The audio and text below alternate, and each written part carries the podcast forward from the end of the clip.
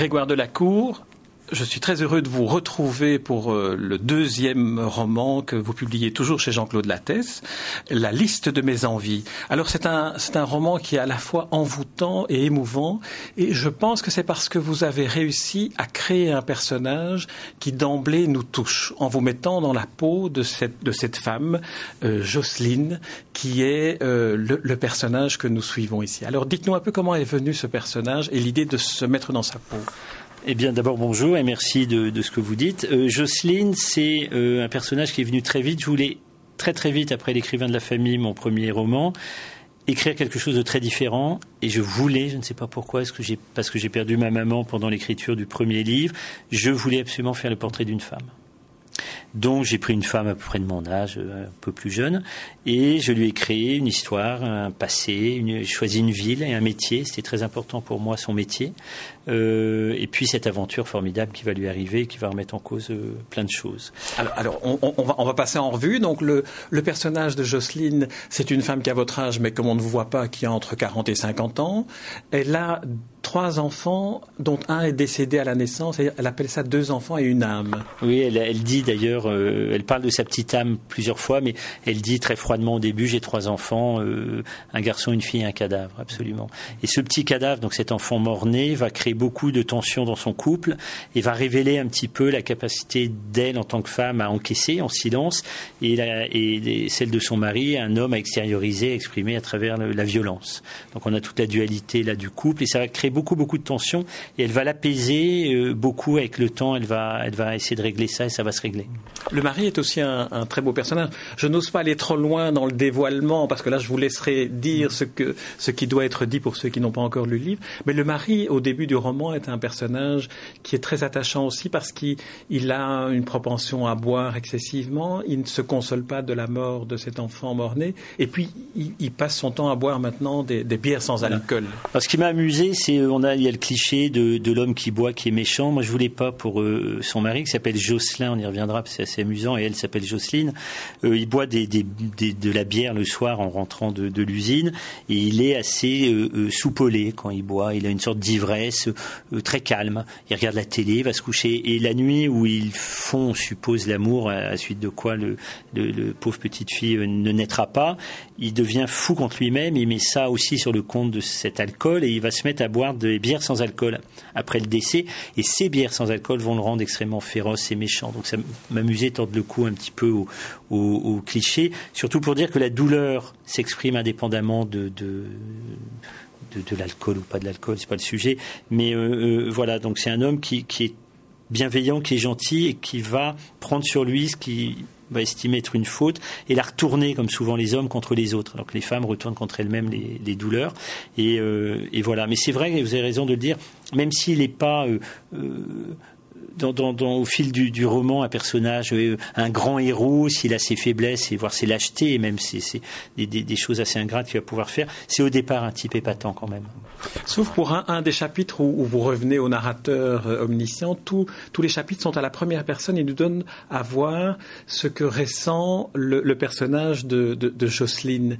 Euh, est-ce que cette, démarche vous a permis de, mieux comprendre les personnages qui l'entourent, les deux jumelles, le mari l'amant, enfin l'amoureux qu'elle rencontre.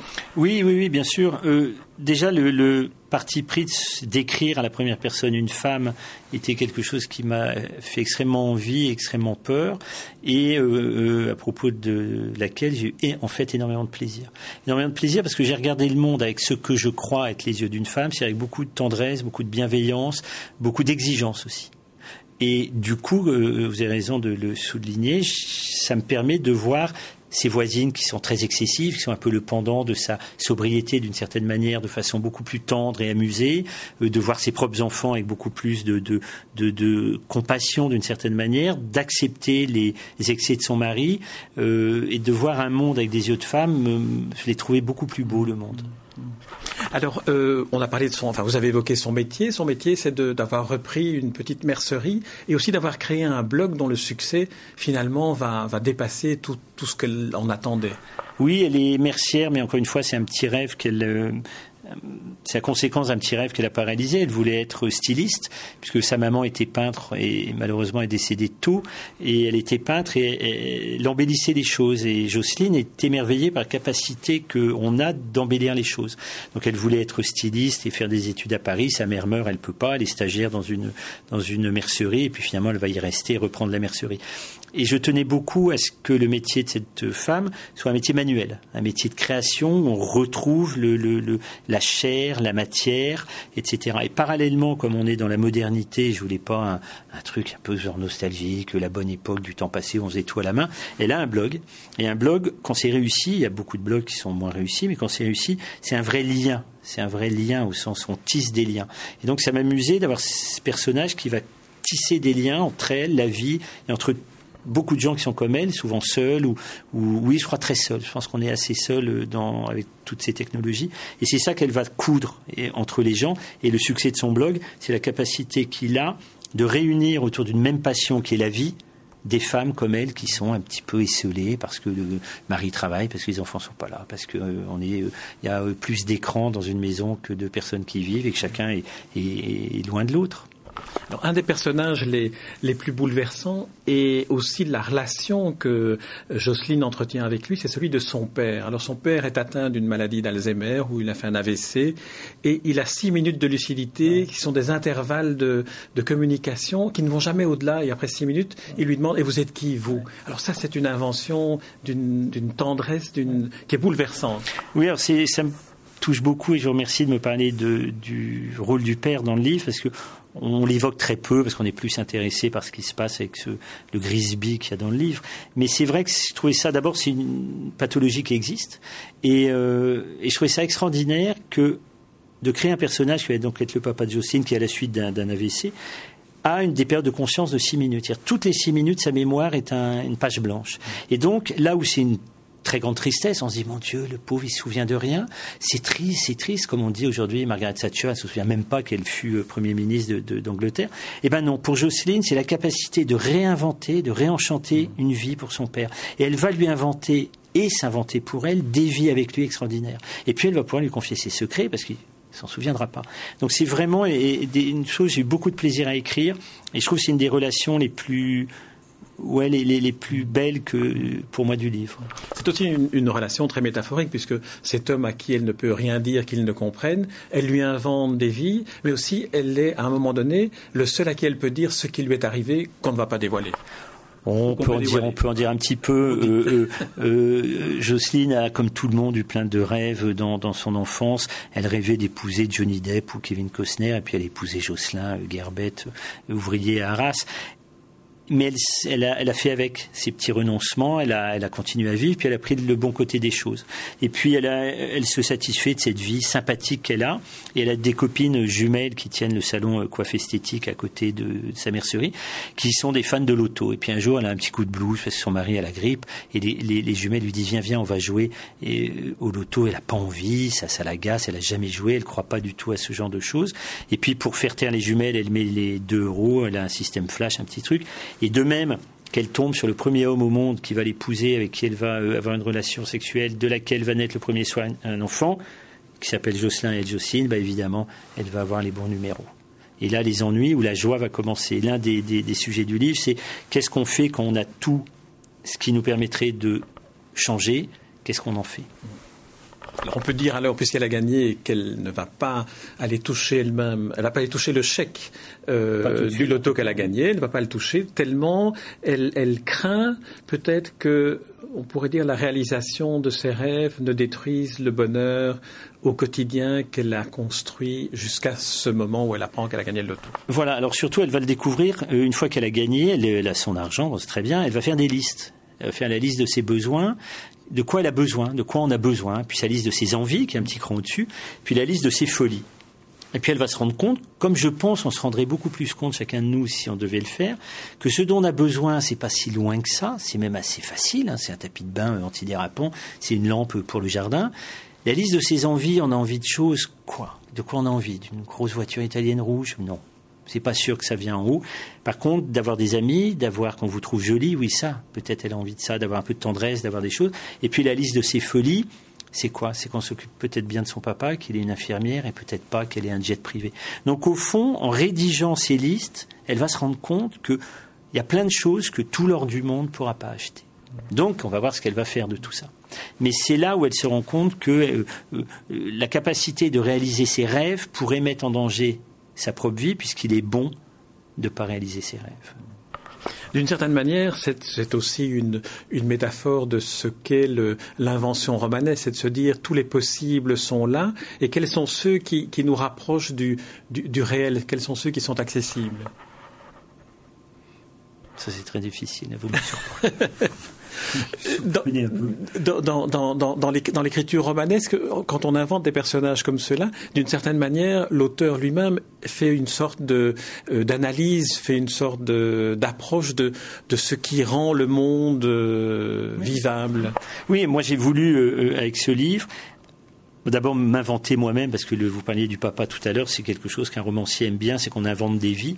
J'ai voulu aller très très loin pour réenchanter et réembellir ma propre vie, la vie des gens que j'aime et la vie des gens qui vont lire, en se disant, comme disait un libraire à propos de, mon livre, c'est un livre qui dit qu'on a souvent tout quand on croit qu'on n'a rien. Mm. Et je trouve que cette phrase est très juste. C'est un sujet qui m'intéressait. Alors c'est pas euh, euh, à cause de l'actualité, à cause de la crise, à cause des élections, à cause de l'Europe, en, tout ça, je m'en fous.